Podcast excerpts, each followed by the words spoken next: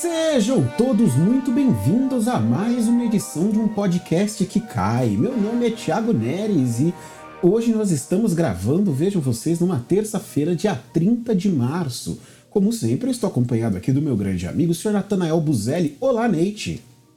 Fala, Ti! Como vai essa semana de feriados?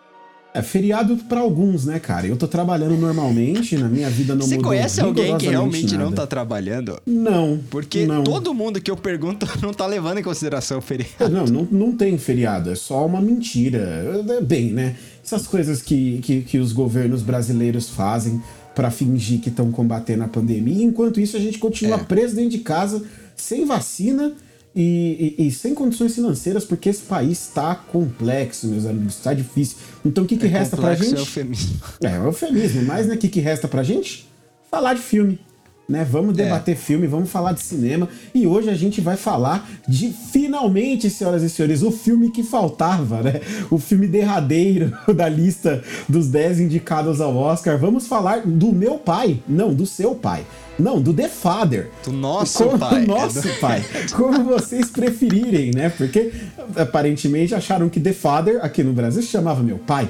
Né? Então o, o nome do filme aqui ficou Meu Pai, vamos chamar de Meu Pai e vamos finalmente debater esse filme, é, o filme, do- é, é, o, o mais novo filme pra esfregar na nossa cara que o Anthony Hopkins é um grande ator. Mas Nossa, antes, antes disso, da é. gente queimar pauta, vamos lá para o nosso streaming da semana.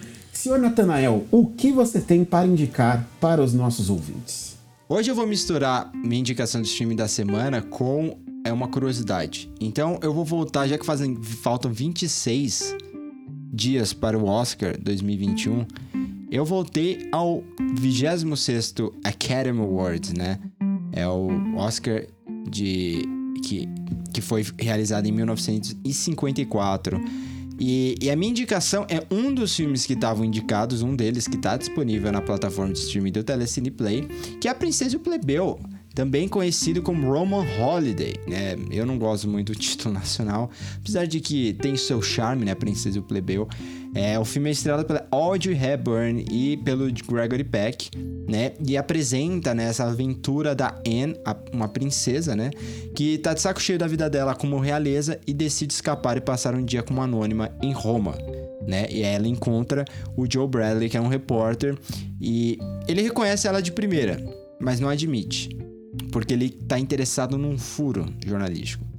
Só que o plano dele começa a falhar quando ele vai se apaixonando aos poucos por essa personagem. Super interessante. Sabe quem escreveu esse, esse, filme, Ti? Dalton Trumbo, né? Inclui, inclusive, ele ganhou o Oscar de melhor roteiro original. Não estava lá para receber por motivos que a gente já sabe. Mas é, é um dos grandes filmes, né? É o filme que é, apresentou Audrey Hepburn para o mundo e ela viria a ganhar o Oscar, né? De, de melhor atriz naquele, naquele ano de 1954, né? Inclusive, em 1954 foi quando é, o From Here to Eternity, né? Eu esqueci o nome do filme em português, é uma coisa da... A Um Passo da Eternidade, que é um dos meus filmes favoritos. É, esse, infelizmente, não tá disponível em plataforma de streaming nenhum, mas foi ele que ganhou o Oscar de melhor filme aquele ano com oito prêmios ao todo, assim, né? E, e é legal também assistir Princesa o Plebeu, porque a gente pensa algo parecido, na verdade não tem nada a ver, mas né, com a saída do, do Príncipe Harry da realeza, por que não revisitar um clássico em que a realeza também quer fugir dessa vida chata, né, Ti? Cara, deve ser muito difícil ser membro da realeza. Nossa, eu realmente É, imagino deve ser que terrível. deve ser uma vida insuportável. O, o Estado te pagar pra você não fazer nada, pra você aparecer em jornal e ajudar a instituição de caridade. Deve ser muito difícil mesmo. mas fica aí, então, a indicação do Natanael. Filme de princesa pra vocês, tá? Não é uma princesa Disney, mas é um filme de princesa. Pra vocês assistirem. É, E é legal que é dirigido pelo William Wyler, que é tipo, ele era o, ele era o David Fincher, digamos assim, o cara que fazia inúmeros takes e takes e takes lá na década do cinema clássico americano. E, e é uma, apesar de ser uma comédia romântica, não é o final tradicional de comédia romântica, então é muito legal. Não, porque o roteirista é bom, né? O roteirista é, É. bom, o, logo O diretor é bom. o, o diretor é bom, você pode esperar grandes coisas mesmo. O filme é muito bacana, recomendo pra vocês tam- também. Assina embaixo a recomendação do menino Nate. Bom, a minha recomendação para vocês essa semana, eu estou de volta à Netflix, vou recomendar uma série de TV que talvez é, chame a atenção até do Sr. Nathanael, que é o Last Chance You Basketball, que é uma série da Netflix, um documentário sobre um time de basquete de uma faculdade comunitária, né, que eles chamam nos Estados Unidos, que é basicamente uma faculdade de baixa renda, né? Onde, é, onde você tem aulas que não são tão boas, mas você também não, não, não, não tem uma exigência muito grande para você entrar na universidade, né? Então, as pessoas que acabam indo para essas faculdades comunitárias são pessoas que não têm dinheiro para pagar uma universidade grande ou então que simplesmente não conseguiram, é, não conseguiram entrar numa universidade de grande renome, né? Por qualquer motivo. E essa série ela acompanha é, uma temporada de, desse time de basquete de, de, de um colégio em Los Angeles, é, na parte pobre de Los Angeles, né? Que às vezes a gente se esquece que isso existe, mas existe. É, assim como toda grande cidade, né, tem sempre a sua parte mais pobre e acompanha a vida desses garotos, né, mostrando ali como é que eles encaravam aquela temporada como a última chance deles, justamente porque um, um treinador que foi basicamente o maior jogador da história daquela, daquela universidade, né? O cara quase foi para NBA, inclusive, com, com, com é, de tanto que ele chamou a atenção ali. Bem, eu não terminei ainda, né? Não sei exatamente como é que tudo se desenvolve, eles sonegam algumas informações da gente, mas até aqui a série é bem bacana, tem entregado coisas bem legais. É, e é, é, aquela, é aquele formato padrão que a gente vê de séries de televisão hoje em dia, mas é bastante interessante, até por ser basquete, né? E vocês sabem que pega aqui no coração desse que vos fala. Eu tô aqui, inclusive, gravando esse podcast nesse momento com a camisa dos Lakers. Então é Go muito Lakers. interessante. Go Lakers! É muito interessante de, de assistir e eles conseguem construir ali uma trama com personagens bastante interessantes que, que sem sombra de dúvida vão cativar vocês também. Então, se você tá afim de ver aquele documentáriozinho gostoso, oito episódios, uma hora cada um, para você pegar no sono, ver um episódiozinho antes de dormir todo dia é muito bacana. Vá, vão lá pra Netflix e vejam Last Chance You Basketball. Bora pra pauta, Sr. Natan? Bora.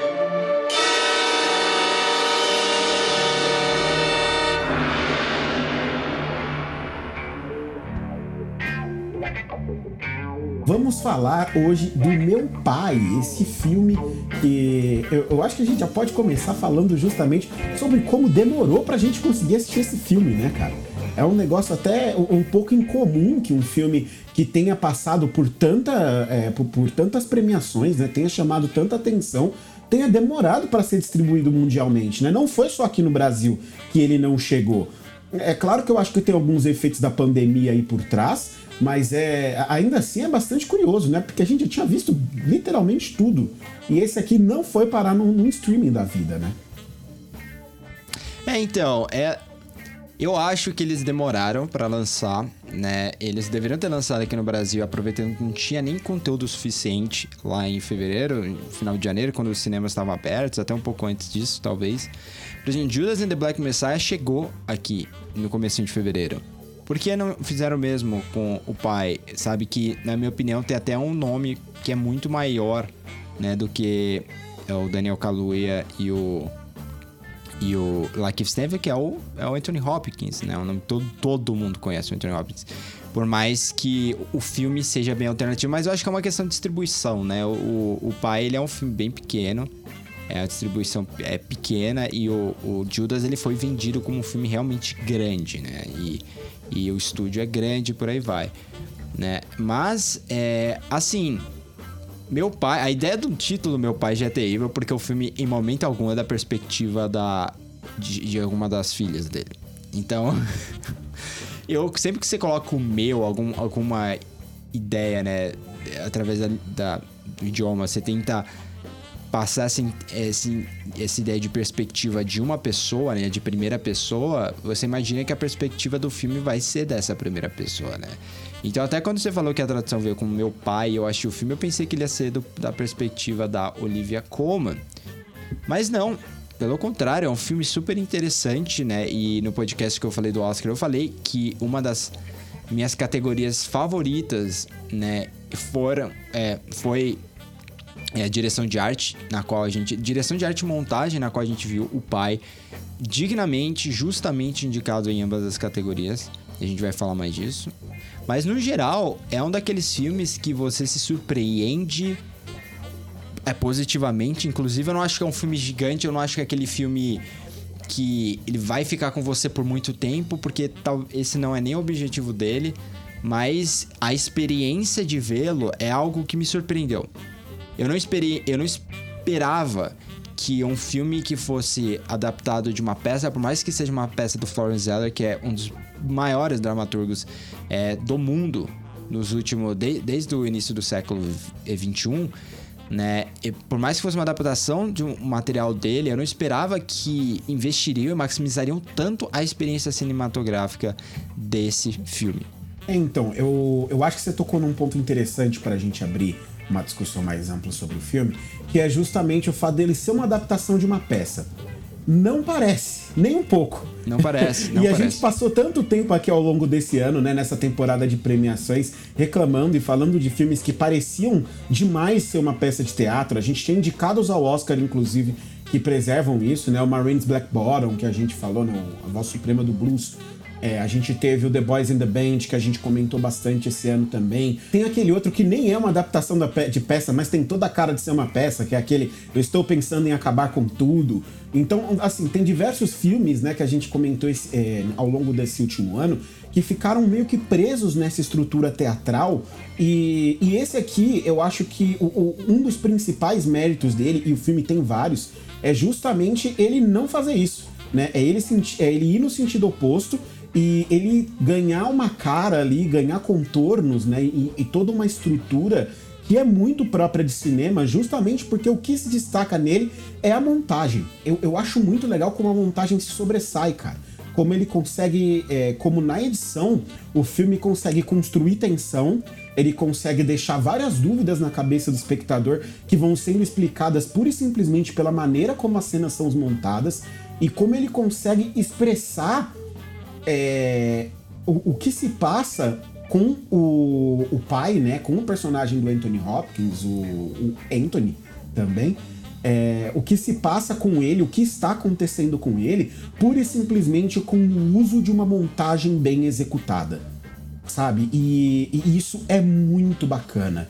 Diversos momentos no filme em que uma cena se repetia ou, ou ela se repetia de um jeito diferente, e você, e você vai entendendo aos poucos como as coisas vão se desenhando e como ele mesmo vai percebendo de maneira muito sutil e mesmo a contragosto dele, né? Mesmo com ele negando a realidade na qual ele está inserido durante o filme inteiro, é, a montagem do filme ela vai te seduzindo, por assim dizer, ao mesmo ponto que ela vai seduzindo ele, né? E vai quebrando ele ao ponto dele perceber que ele não tá bem, né? E que as coisas estão indo cada vez, é, cada vez mais de mal a pior, embora ele continue em negação até o, o final do filme, né? No fim das contas.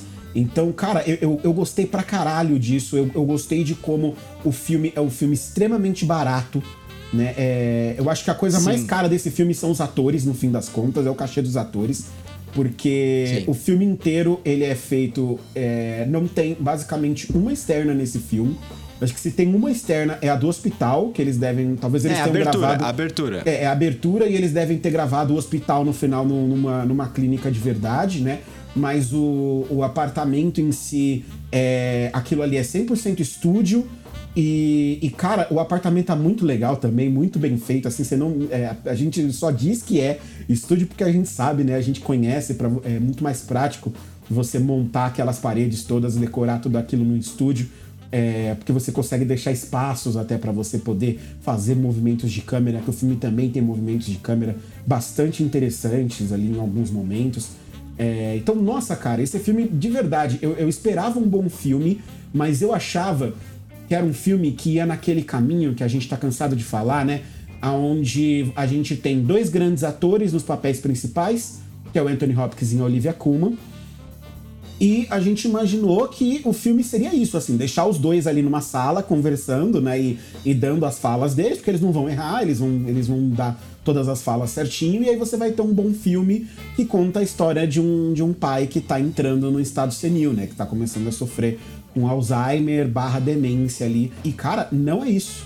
Não é isso, assim. O filme ele tem muito mais a dizer, ele, é, ele tem muito mais coisas interessantes do que pura e simplesmente a atuação, né?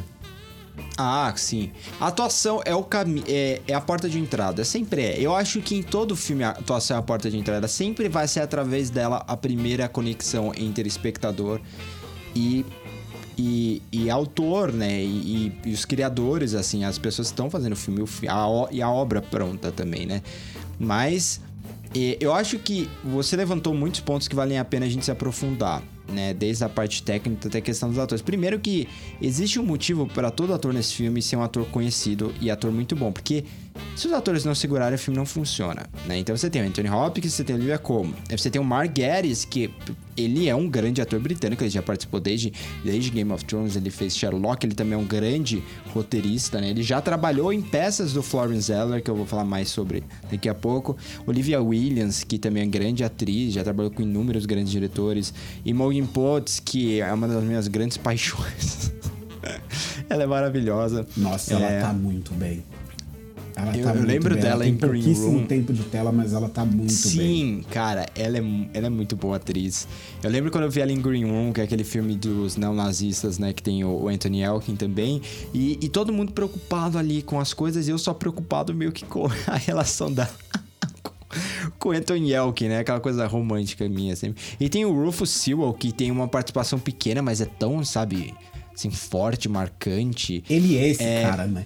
Ele é, ele, ele é, é, esse ele, ator que, assim, ele pode ter cinco minutos só num filme de três horas. Você vai lembrar dele. É, é, é um negócio muito é, doido. Ele é intenso, assim. né, ele, cara? é intenso. E ele tem um jeito de encarar as pessoas também. Quando ele encara você, ele, ele te indaga, né? É, é um negócio muito, muito legal, assim. Ele é muito bom. Exatamente, exatamente. É. Eu, ele me lembra muito Cavaleiro, sabe? Eu não sei se é porque ele fez aquele filme Coração de Cavaleiro com o Heath Ledger lá atrás, sabe? Ou, mas ele realmente me lembra isso, sabe? Essa coisa do cavaleiro britânico, aquela coisa super formal e super é, de postura e tudo mais, né? Uhum. Mas, caramba, meu. É, eu inicialmente eu tive essa sensação de que seria um filme que ia brincar muito com a gente no sentido de que, hum, o que será que está acontecendo aqui? Nessa, porque ele começa, né? É, ele, ele complica pro espectador algo que está, está complicado para o nosso protagonista. Então a gente segue essa perspectiva do protagonista logo de cara. Lembra que no, foi no episódio passado, né, que eu levantei a roteirista de WandaVision falando que a gente colocou o, o Pietro, né, o Pietro do, do universo da Fox no filme da na série da Marvel para criar a confusão mental que ela estaria sentindo naquele momento. E eu falei que não funcionou porque a perspectiva não era dela. A série já tinha aberto a perspectiva para todo mundo. Então a partir daí, a, a, a câmera é o olho de Deus e não é mais a câmera seguindo e complicando a perspectiva dessa personagem. Uhum. E esse filme vem para comprovar esse argumento, porque é justamente o que esse filme faz, foi o que eles queriam ter feito naquela série, que é eu vou me colocar nesse no, na perspectiva do protagonista, eu vou seguir tudo que ele vê. É engraçado que a câmera até segue ele por trás, muitas vezes. Sim. Então é, é aquela coisa do China, tá, eu tô vendo tudo que ele vê.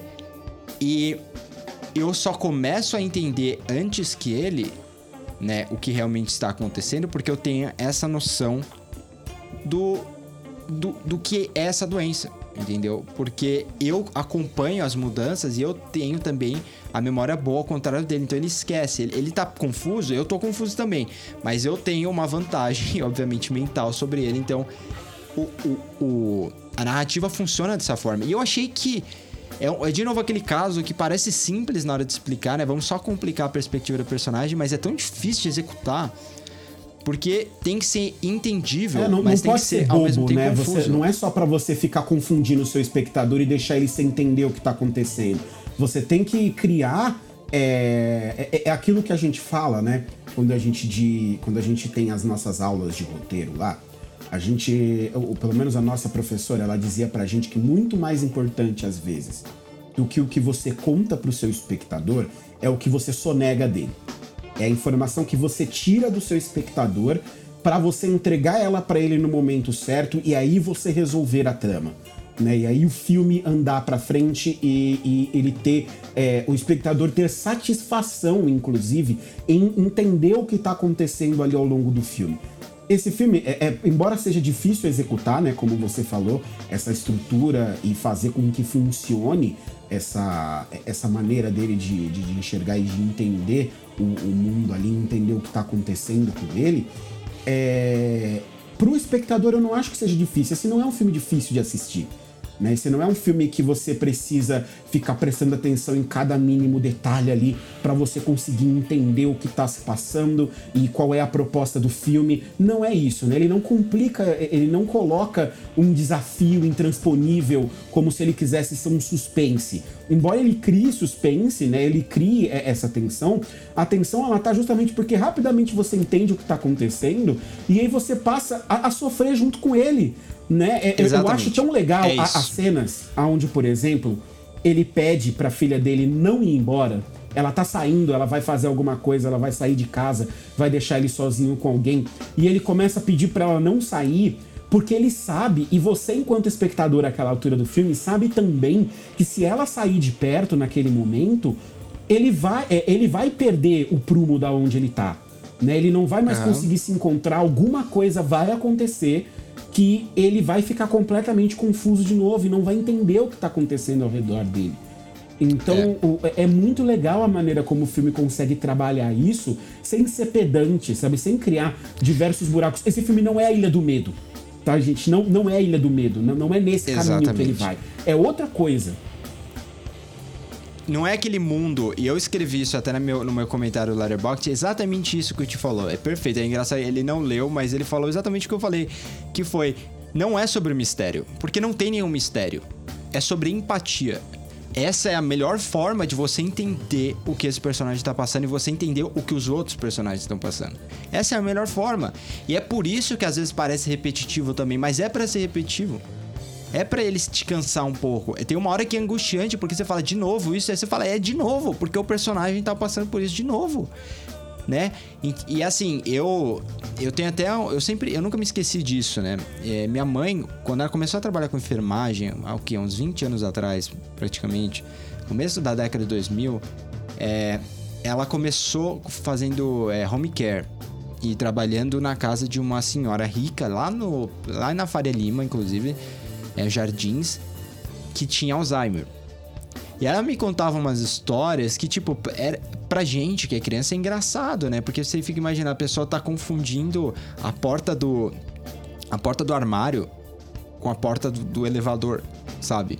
A pessoa tá confundindo é, o, o marido dela com o filho dela, sabe? É umas coisas que você começa. Às vezes pode parecer meio perturbador, sabe? Mad Men, inclusive, tem uma cena dessa na qual o, o pai, que também sofre de, de Alzheimer, né? E o pai da Betty, ele confunde ela com a esposa. E é, e é perturbador pra gente, a gente acha, né, tá, tá, você tá extrapolando, né, um limite. Mas na verdade, na cabeça dessa pessoa não tem isso. É, e, e o final para mim é tão forte porque eu sei que aquilo acontece quando você começa a se perder nas linhas de tempo também. E isso, o fato deles serem tão fiéis ao, ao problema, fiéis entre aspas, né, que eu tô dizendo assim, eles conseguirem contextualizar tão bem o que é esse problema sem ser pedante, sem ser super explicativo, é que você também possibilita eu quebrar um pouco a perspectiva do personagem principal, com é Anthony Hopkins, pra dar espaço para eu, pra eu colocar um conflito entre a Olivia Colman e o noivo dela, e o marido dela, por exemplo. Por quê? Porque eu posso dizer que o protagonista ouviu aquilo e na cabeça dele aquilo estava acontecendo e ele não tá participando, mas ele ouviu aquilo. Então, e, e, eles fazem isso justamente. Tem uma hora que tem um loop que eu achei, achei bem forte, né? Da cena que jantar, começa né? no. Sim, começa nele ouvindo algo que é super embaraçoso para ele. Ele entra na sala e aí começam a falar que tá tudo normal.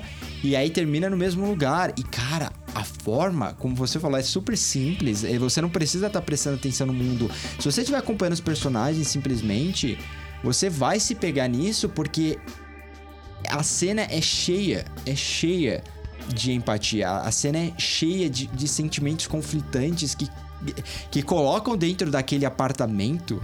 Que a gente pode até fazer uma votação que talvez seja o ambiente mais importante, aquelas coisas bobas, né? Mas entre os filmes de 2000 e 2020 talvez seja o, aquele o set, né, a, a, locação mais importante, mais interessante de, de, todos os filmes que eu vi, porque realmente ele se torna um labirinto para esse personagem. E a direção de arte destrói, porque eles começam a confundi-lo sobre se ele tá na casa dele ou se ele tá na casa da filha dele. E as mudanças estão lá tão presentes, mas elas são tão sutis. E às vezes é um quadro que tá faltando e aí você vê a marca do quadro, Thiago. Você vê ali como tá é, você não percebe a, as na cadeiras, hora. tem a hora que ele vê as cadeiras paradas ali, ele pergunta da cadeira. Quando troca a cena e vai pra cena e, vai, e eles entram naquele loop da cena de jantar, você vê que as cadeiras mudaram, são outras cadeiras, sabe, que estão ali. E, é e não vai pro close-up, né? Não vai, não vai. Eles não te chamam a atenção direto daquilo toda hora. É muito Porque... legal, é muito bem feito. Assim, é, é, é, cuidadoso. Eu acho que a palavra é essa, uhum. né? É feito com esmero e como é um filme que ele se concentra num ambiente só, parece que eles tomaram assim todo o cuidado de fazer com que a gente, com que aquele lugar ele se tornasse esse labirinto mesmo que você falou e que fizesse sentido a confusão dele com os itens que vão se mudando ao, ao, ao redor. Né? Você, você entende o, o sofrimento do cara porque eventualmente você tá sofrendo junto, né? Você tá olhando e falando. É, você não percebeu não... também. É, e você Como tá assim, caralho, mas cadeira, mudou né? mesmo. ele não tá louco, não, mudou mesmo, sabe? Aí depois na cena seguinte você fala, não, ele tá muito louco, sim. é verdade. E, e cara, eu. Eu acho. Assim, eu acho. Inclusive na hora eu pensei. É, eu falei, cara, eu gostei, eu acho que eu gostei mais desse filme do que Minari. Aí eu fui ver Minari e eu falei, não, eu gostei mais de Minari do que esse. Mas na verdade, é, esse filme, ele realmente não tem esse interesse de ser essa experiência que vai ficar mais com você, sobre os personagens, o reflexo da. Não, ele é uma experiência muito específica. Ele quer te fazer sentir o que precisa sentir naquele momento. E aí, se você tem casos disso, se você já passou por isso, ou se você vier passar por isso, eu acho que esse filme vai vir direto para você, né? Por causa dessa forma que ele te propõe a simpatia. E cara, o que me explode a cabeça de verdade é como que o Florence Zeller, que nunca tinha dirigido absolutamente nada de narrativa cinematográfica na vida dele. Ele é um dramaturgo, ele já escreveu, acho que ele já escreveu até para TV, mas ele nunca tinha. Esse é o primeiro filme desse cara. Como que ele faz isso. E, e, e eu fico pensando, e é o, é o material dele. E ele não tem essa obsessão em, cara, eu preciso fazer igual a peça.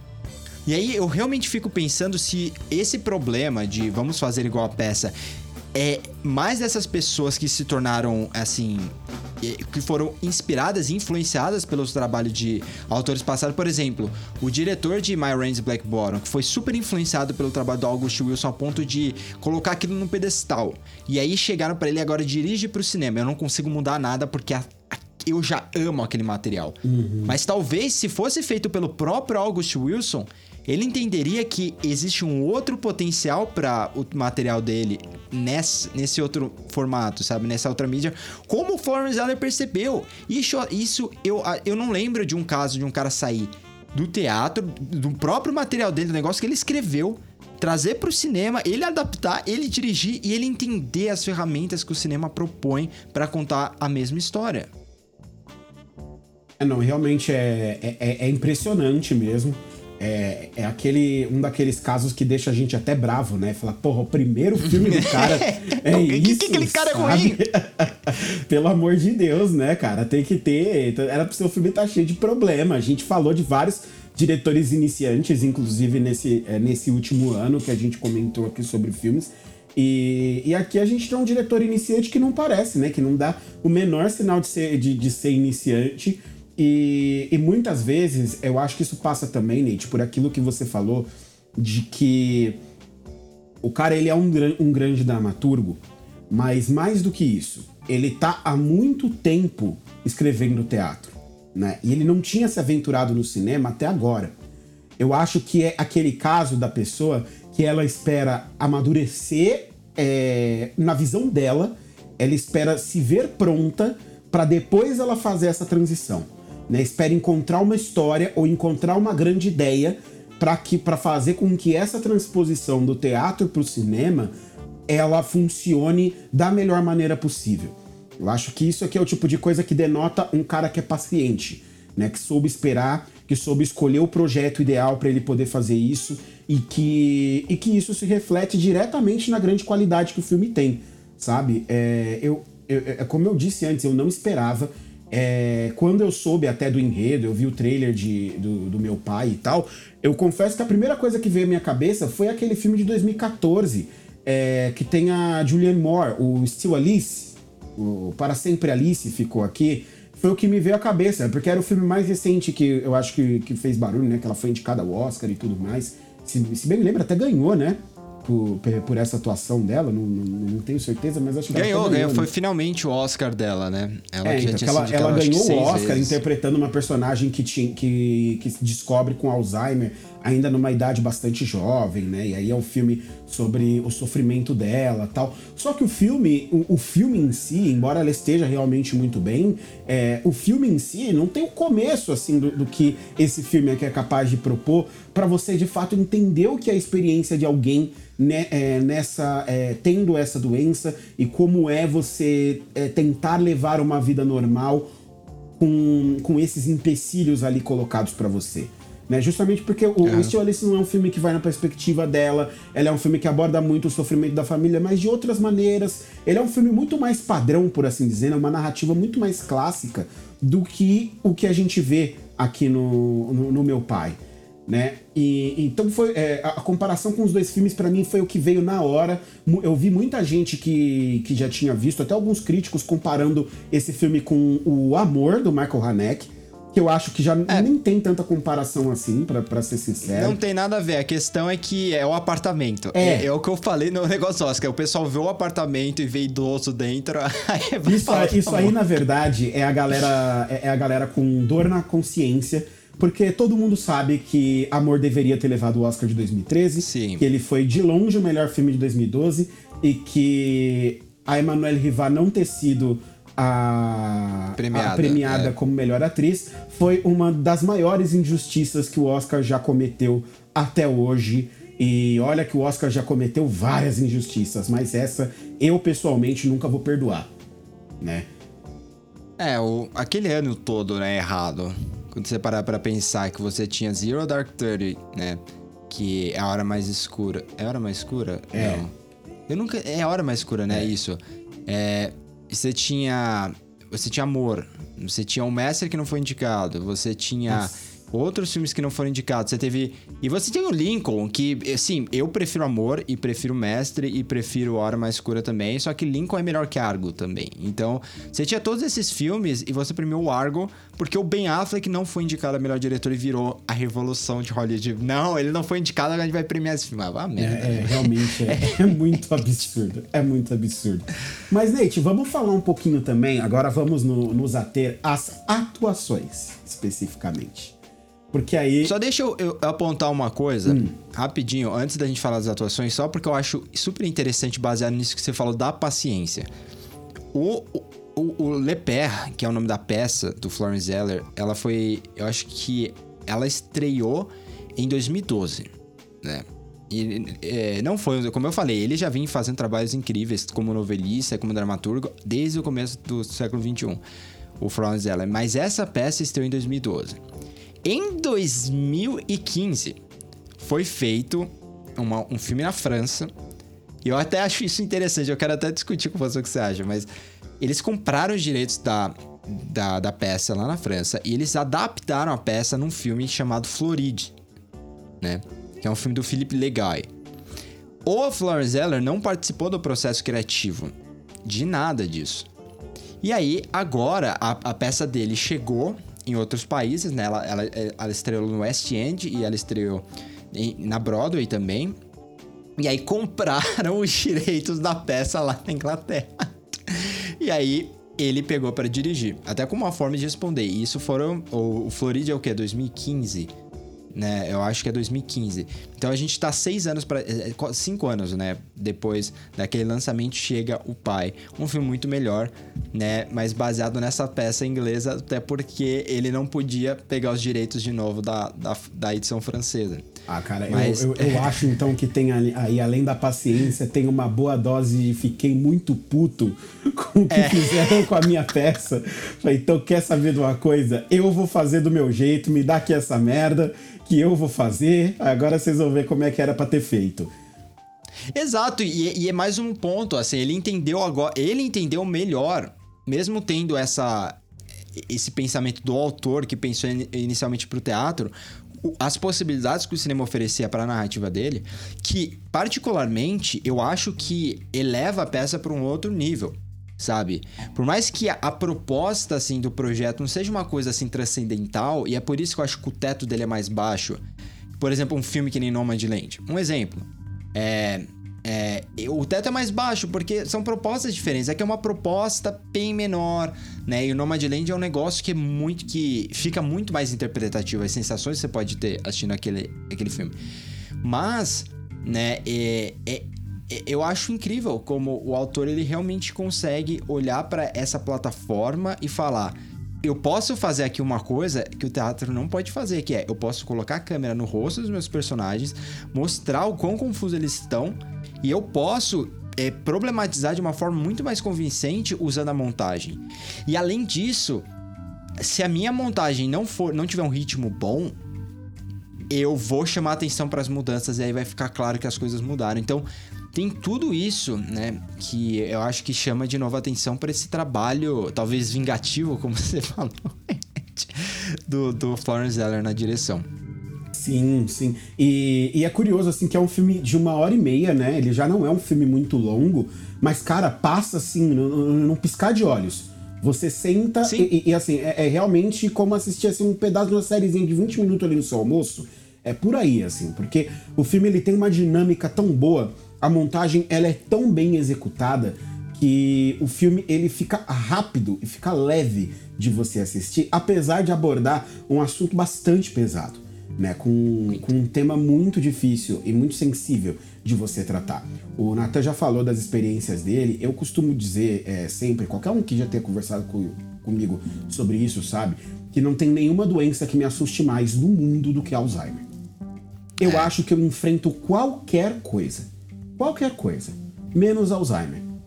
Se eu tive, se um dia eu tiver o diagnóstico de Alzheimer, eu particularmente gostaria de que eh, gostaria de morar num país em que a eutanásia fosse legalizada para que eu pudesse simplesmente chamar as pessoas que eu amo, me despedir delas, ter um momento de despedida com cada um, depois, meu amigo, deitar para dormir, alguém aplicar uma injeção em mim e isso ser o final. Porque é, você se assistir definhando dessa maneira, você se assistir é, perdendo quem você é, perdendo a sua capacidade de reconhecer as pessoas que você gosta, né, de, de visitar os lugares que você visita, isso é uma coisa que nem o câncer faz com você. Sabe, qualquer doença, por pior que seja, é doença que te deixa entrevado numa cama sem você conseguir mover um músculo, não faz isso com você. Mas o Alzheimer faz. Assim, então é uma doença muito cruel. E, e é curioso É. porque eu tenho eu tenho uma tia avó que ela desenvolveu ela desenvolveu demência já numa idade bastante avançada. Ela é a última do- dos meus tios avós, assim, minha avó tinha uma família gigantesca, mas essa é a última, ela ainda está viva. Só que é, é- é uma situação que é curiosa, e eu acho que a gente já eu vou até fazer um link com isso pra gente partir para debater as atuações, porque essa tia avó, ela ficou doente uns dois, três anos atrás. E a minha mãe foi um. Ela não teve filhos, né, na vida dela. É uma, é, essa minha tia ela tem um, ela teve um problema na coluna que ela passou a ter que andar com bengala durante a vida dela inteira. Então assim, ela não teve filhos, né? Então tecnicamente ela é sozinha, ela só tem os sobrinhos netos dela para cuidar dela. E minha mãe foi uma das pessoas que estendeu a mão para ela para poder ajudá-la depois que ela ficou doente, foi parar no hospital. E aí minha mãe, junto das minhas tias, passaram a cuidar dela por algum tempo. Só que eventualmente elas tiveram que designar alguém para poder ficar morando com ela.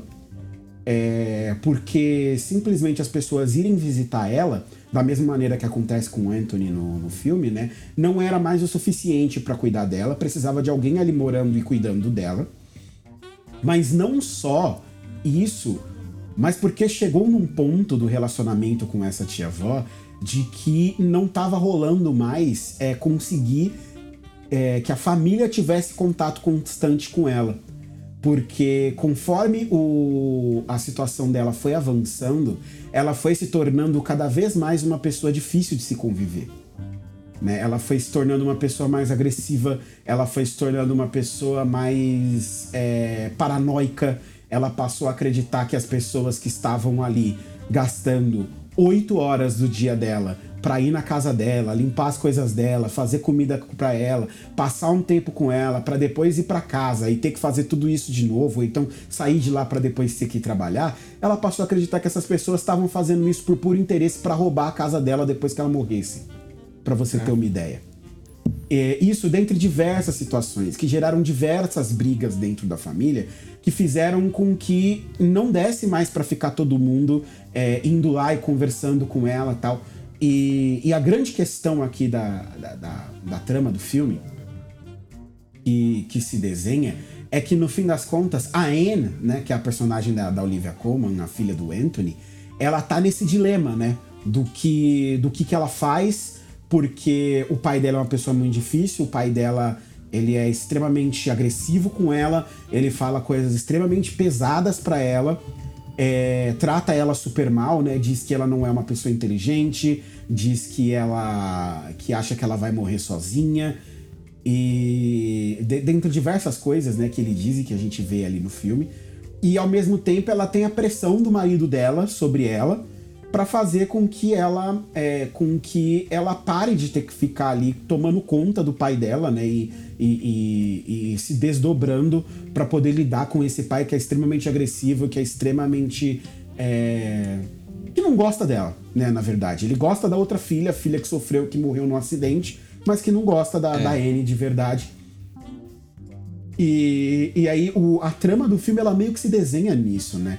E é curioso a gente ver como, como ele trabalha, como o, o, o Florian Zeller consegue trabalhar isso até novamente na montagem, ele consegue trabalhar esse dilema dela de uma maneira muito interessante. Tem essa cena do jantar que você citou, tem cenas em que ela expressamente está mentindo para não para não gerar discussões, né, para que as pessoas não saibam o que ela tá fazendo, como por exemplo nas vezes em que ela diz que não conversou com ele, que ela não falou sobre a França. É, a minha impressão quanto a isso, inclusive, foi que ele deve ter ouvido ela conversando, porque é o que eu falei antes, né? O filme ele abre espaço para isso a partir do momento em que ele possibilita, ele mostra que ele às vezes tá ouvindo só. Uhum. Então, a minha impressão é que ele ouviu ela conversando com o marido sobre mudar, se mudar para França, até porque eles falam também que eles a muda, a ida para Roma, né, deu errado. Uhum. É, e aí, provavelmente, antes dela falar com ele oficialmente sobre isso, ele deve ter levantado: ah, mas você.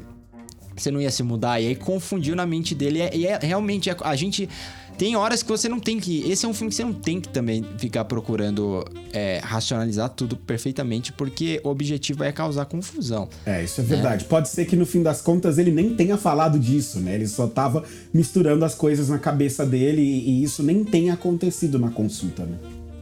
É, exatamente. E eu.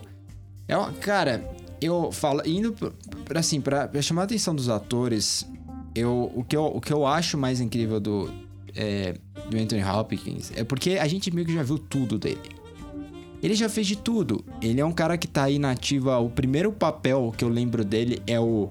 É quando ele interpretou o filho do Peter O'Toole, que era tipo. Era um pouquinho mais velho que ele só. No Leão no Inverno, em 1967. Né? Ele faz um dos filhos do, do rei. É, é o que? É o, é o Henry II, alguma coisa assim. É, lá na Inglaterra, baseado na obra do Shakespeare.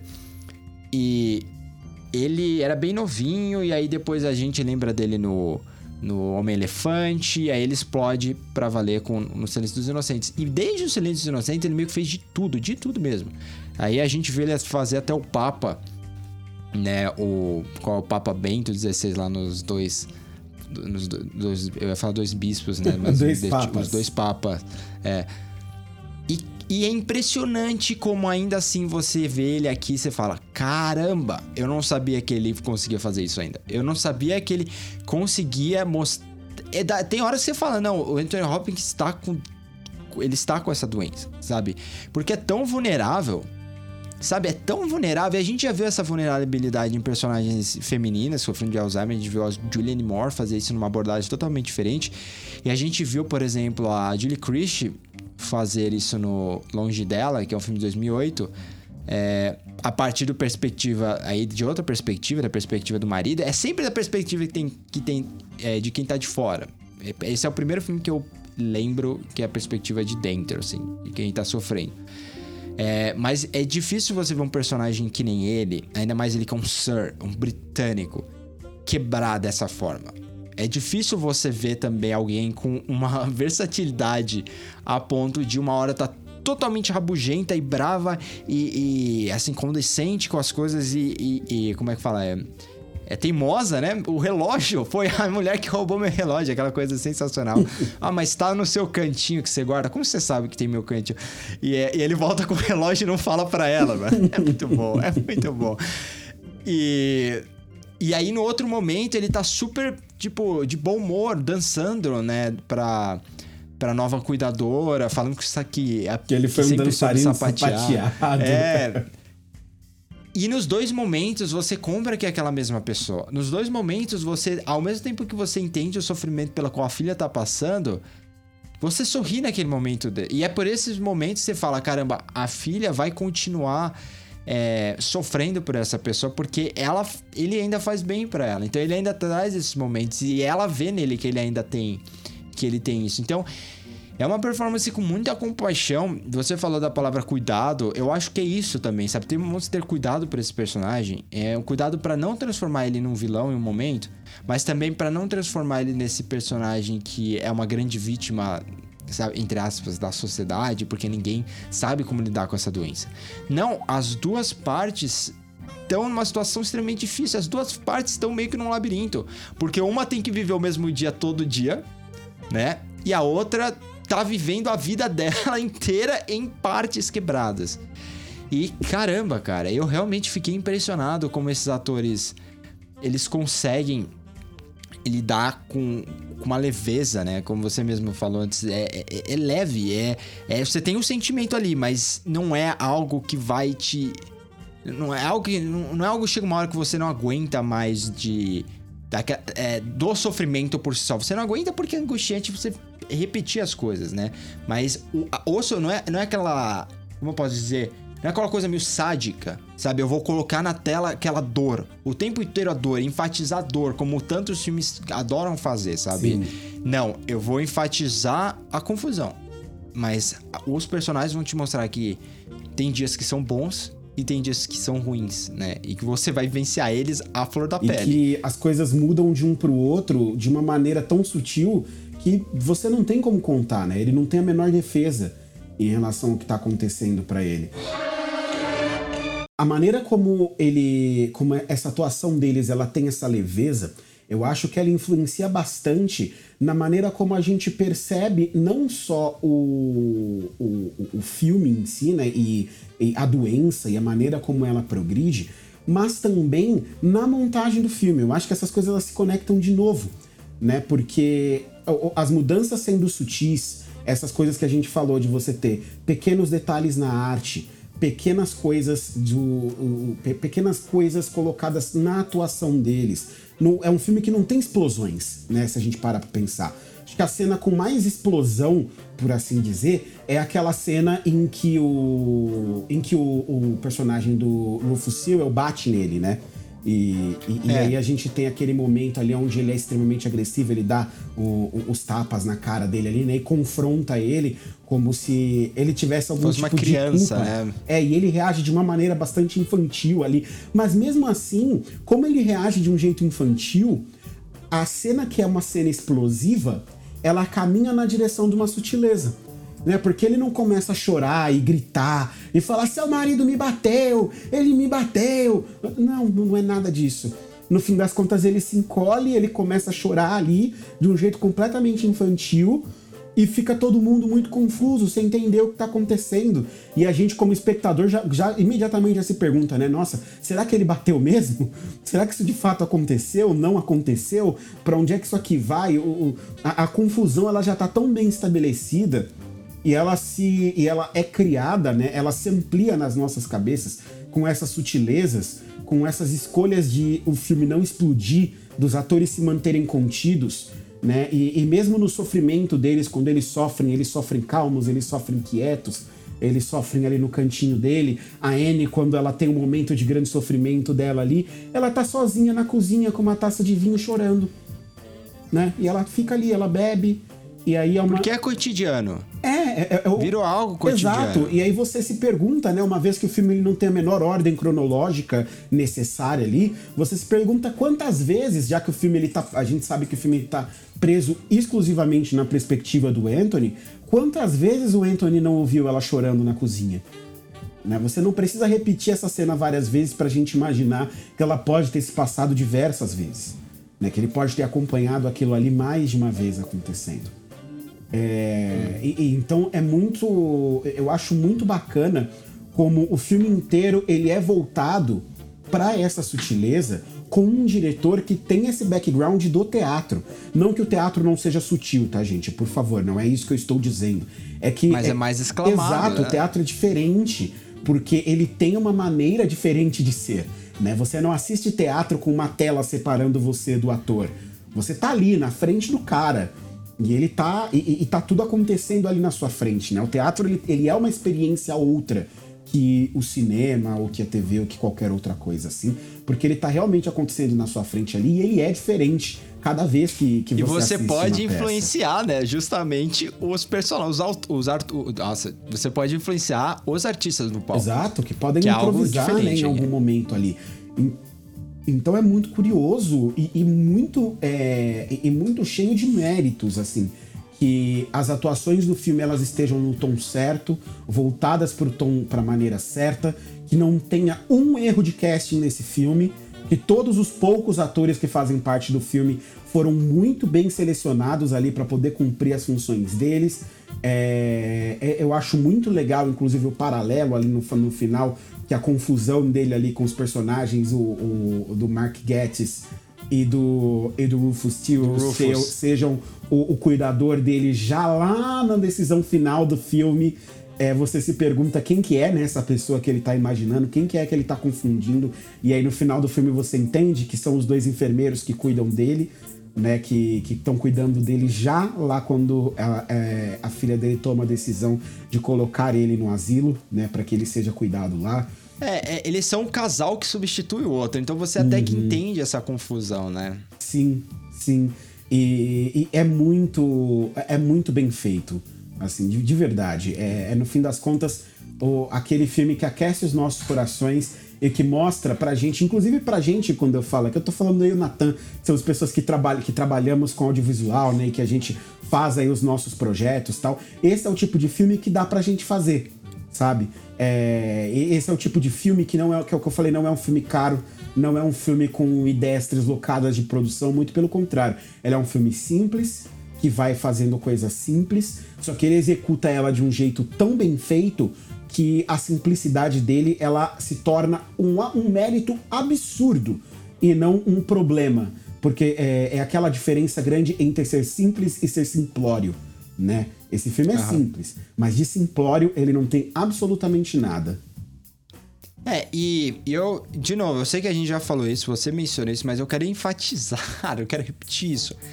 Não subestime o casting, gente. Você vê que eles têm personagens menores, mas por que eles foram atrás do Olivia Williams? Por que eles foram atrás do Mark Gettis? Por que eles foram atrás da, de Morgan Potts? Que são grandes atores, são atores que já têm uma carreira no cinema, no teatro e na TV estabelecida.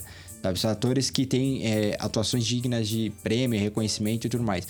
Porque você sabe que se um personagem, se um ator não entregar o que é necessário ali, o seu filme vai pro saco. Se o seu ator, se, se o ator não convencer que ele é outra pessoa naquele momento, seu filme vai pro saco. Então, é muito sobre essa imersão, né? Então, é eu, eu acho que as pessoas não entendem, às vezes, quão importante é casting. Principalmente aqui no Brasil. A gente vê muitos filmes brasileiros que. A gente já falou isso inúmeras vezes. Que falam: ah, não, eu vou botar aquela pessoa ali porque eu vou economizar com isso se você não tem a noção para saber que você precisa linkar um grande ator em alguns personagens, você não tem nem como dirigir uma pessoa que não é ator. É, é impossível, é impossível você ter é, uma clareza quanto a uma coisa e, e, e assim, tanta é, teimosia quanto a outra, sabe? Não sei se ficou claro isso, mas é, é, você tem que ter essa noção da importância que seu personagem traz para o filme. E também que nem todos os atores, desculpa, que nem todos os personagens são protagonistas, mas que todo personagem no filme importa. Isso é fundamental. Você pode, você, você fala, ah, não, eu não vou pagar tudo isso. Não é nem questão de pagar, eu não preciso de um ator desse nome para um personagem que vai fazer uma cena pequena. Mas se esse personagem é tão importante ao ponto de que ele não pode estragar, talvez seja a cena mais difícil do filme, porque eu vou ficar, é, sabe, sem ele. E aí, aí, por exemplo, a Imogen Putz é um exemplo disso. Ela, ela tem o quê? Três cenas? O quê? Quatro cenas como a, a nova enfermeira ali. É, e, cara, algumas das cenas são extremamente difíceis, porque ela tá sendo confrontada né? Você imagina que ela também está sendo confrontada como atriz. Imagina ela, que é nova, tem seus 30 anos, sendo confrontada por um, um, gênio que é o Anthony Hopkins. Imagina você estragar uma cena com o Anthony Hopkins, sabe? Com, ah, deve ser muito, assim, intimidador, né? Porra, acho então, que as então pernas tremem pra entrar em cena com, com o Anthony Hopkins, cara. Total. Então você tem que trazer uma pessoa que vai segurar a gente. E, então é isso. Não se esqueçam disso, principalmente quem trabalha com, com essa área, porque é fundamental. Sem dúvida, sem dúvida. Bem, acho que é isso, né, Nate? Acho que conseguimos aqui falar bastante aqui, dar um, uma perspectiva geral sobre o pai, é, ou meu pai, ou o seu pai, ou nosso pai, Desculpa, gente, eu, eu, não consigo não fazer piadinha toda vez que eu falo disso, porque é, é um título muito, muito sugestivo. Estranho, é muito estranho, cara. Não é My Father em inglês, sabe? É, dá uma ideia autoral, assim, para as coisas, sabe? Eu mesmo tenho problema de. Eu não sei se eu vou colocar meu pai no título do podcast. Ia ficar estranho, né? Meu pai. E, e sem uma explicação, assim, este é o título de tal filme, então. É, mas Sei lá, cara. Eu acho que deve ter algum outro filme chamado O Pai, assim, que eles não quiseram mexer. Então, não sei lá. Não, acho que tem vários filmes chamados O Pai, na verdade. Ah, é, é, é, Aí quiseram certeza. fazer um pouco diferente. Nesse sentido, eu até entendo, porque provavelmente foi aquela decisão mercadológica, né? Do, do melhor jeito de vender o filme. Que é o pai, as pessoas, quando jogam no Google ali, vão encontrar uns, pelo menos uns três filmes aí chamados O Pai. Meu Pai já é um pouco mais difícil. Né? A, gente devia, a gente devia fazer uma enquete, assim, uma enquete não, uma pesquisa ou um desafio para as pessoas que chegarem com títulos melhores que meu pai, sem mencionar o pai. Vamos voltar ao cinema clássico, lembra quando eles faziam isso? A gente mesmo falou é do, do, Shane, né? Ser o, é o, os brutos também amam, né? Uma coisa assim. Qual seria o melhor nome possível para esse filme? Sem mencionar pai. Esquece pai. Se, se, é para ser ruim que nem meu pai, deixa pai de fora. Usa outros elementos do filme para vir com um título sabe? Esse não é, é meu apartamento. É, se meu apartamento falasse, meu né? Apartamento Mas já tem um falasse, filme. É muito bom. já tem um filme. Ai, então, caramba. este é meu apartamento, né? meu flat. É, então, my flat. que minha é, filha resolveu ir pra França. Sei lá. Nossa, esse, esse seria um bom título, cara. Eu acho que é muito melhor que meu pai, porque é, de certa forma, acaba sendo o um incidente inicial, né? Nessa narrativa moderna, assim. Uhum. É, é, meio, é meio que incidente inicial. É, isso. no fim das contas poderia até funcionar. Mas enfim, queridos, digam pra gente, vão lá nas nossas redes sociais então e contem pra gente qual título vocês dariam para este filme que não seja Meu Pai. Né? O, que, o, o que, vocês acharam do filme também é sempre interessante. E estamos cada vez mais perto do Oscar, né? Agora eu acho que a gente já falou sobre literalmente todos os indicados aqui no, no podcast. Conta pra gente aí o que, que vocês estão achando, o que que. qual que vocês acham que é o favorito, ou aquela, sempre aquela, aquela duplinha, né, Nathan? Quem que eu acho que ganha e quem que eu quero que ganhe que é sempre que é, que é, sempre gostoso da gente fazer. A gente vai falar muito, mais muito, mais muito de Oscar nas próximas semanas aí para vocês. Estamos preparando coisas novas aí, coisas importantes, coisas interessantes para vocês é, para antes da premiação, né? Para a gente poder uhum. fazer os devidos aquecimentos. Não vamos contar ainda, mas muito em breve vocês terão novidades. Fiquem de olho nas nossas redes sociais, arroba podcast que cai, é arroba Silverts pra mim, arroba Thiagodzilla pro Ti. Falando em Thiagodzilla, Ti, eu sei que antes de terminar, eu preciso te perguntar, você saiu, estreou nos Estados Unidos agora, né? O, é, nos Estados Unidos não, desculpa, estreou na Europa e nos países em que os cinemas estão abertos, fora dos Estados Unidos, o... É que, é Godzilla vs Kong? Estreou? É esse o nome do... Eu não sabia Estreou. que tinha estreado. Eu vou... Você não sabia? Não, vamos terminar o podcast que eu vou assistir agora. Eu, é que, é que não deve ter vazado cinema, no torrent ainda, né? Caramba, ô locadora do Paulo Coelho. Eu, eu ia perguntar se tá animado pra esse filme, mas eu acho que você já respondeu. Porra, eu tô muito animado. Ah, assim, animado não descreve. Eu tô muito animado. Muito, assim. Eu quero muito ver esse filme, porque vai, é, é, é tudo que o, que o jovem fã de Tokusatsu gosta é monstros gigantes se batendo e tem boatos de que vai ter o Mecha Godzilla. Ou seja, vai ah, ter robô Deus, gigante ah, ainda batendo nos monstros. Vai ser um negócio, cara, vai ser assim um surto. Uma, uma doideira, bicho gigante se batendo, destruindo cidade. Não tem coisa mais inútil para assistir a essa altura do campeonato do que isso. E, meu amigo, qual Até a situação em que o mundo sabe... está, eu adoro. Um bom filme inútil é tudo que eu quero. Não, é verdade. Mas a, na minha opinião, é muito óbvio que é muito óbvio. Eu não consigo imaginar uma perspectiva em que o King Kong consegue derrotar o Godzilla, gente. Como é possível? Não é possível isso. Eu não, eu não entendo. É, obviamente, a gente imagina que eles vão se juntar em algum momento, porque é sempre. Hoje, todo santo filme é isso. Os principais não podem ser é, herói e vilão, então eles começam brigando e aí em algum momento eles vão batalhar juntos, porque eles percebem que eles não são os inimigos. Mas mesmo assim, o, o, Godzilla destruiria o Kong rapidamente, ao meu ver, sabe? O Godzilla é muito Marco Kong, cara. Ah, não, mas eles deram uma tunada no King Kong também pro filme, né? Vamos ver, vamos ver. O King Kong tem que ganhar na pura inteligência e na sapiência, porque ele é um primata, ele tem que representar a classe. Então ele tem que ser esperto mas, mano... e arranjar um jeito na, na, na inteligência de sentar a porrada no Godzilla. O Kong, ele tinha escalado lá o, o prédio, que na época era o prédio o maior prédio do mundo, esqueci o nome dessa jossa, lá em Nova York. E o, e o Godzilla, State. ele é. É o Empire State, isso. E o Godzilla é maior que prédios. E aí agora, para eles inventarem essa ideia de que o, o, Kong consegue confrontar, eles vão fazer um Kong gigante, maior que prédios também. Gente. Nossa, não importa. Desculpa. Não importa. Desculpa, não dá, eu não consigo. Não importa. É só pros monstros se bater, cara. Você tá perdendo o, o, o ponto principal da discussão que são monstros sentando a porrada um no outro, cara. É isso que importa a essa altura. É que eu vou falar uma coisinha inútil pra gente assistir, cara. Bem, pessoas, é isso. e todos tenham uma boa semana. Um abraço para vocês, se cuidem, fiquem em casa se possível e até semana que vem. Até semana que vem, pessoal. Falou.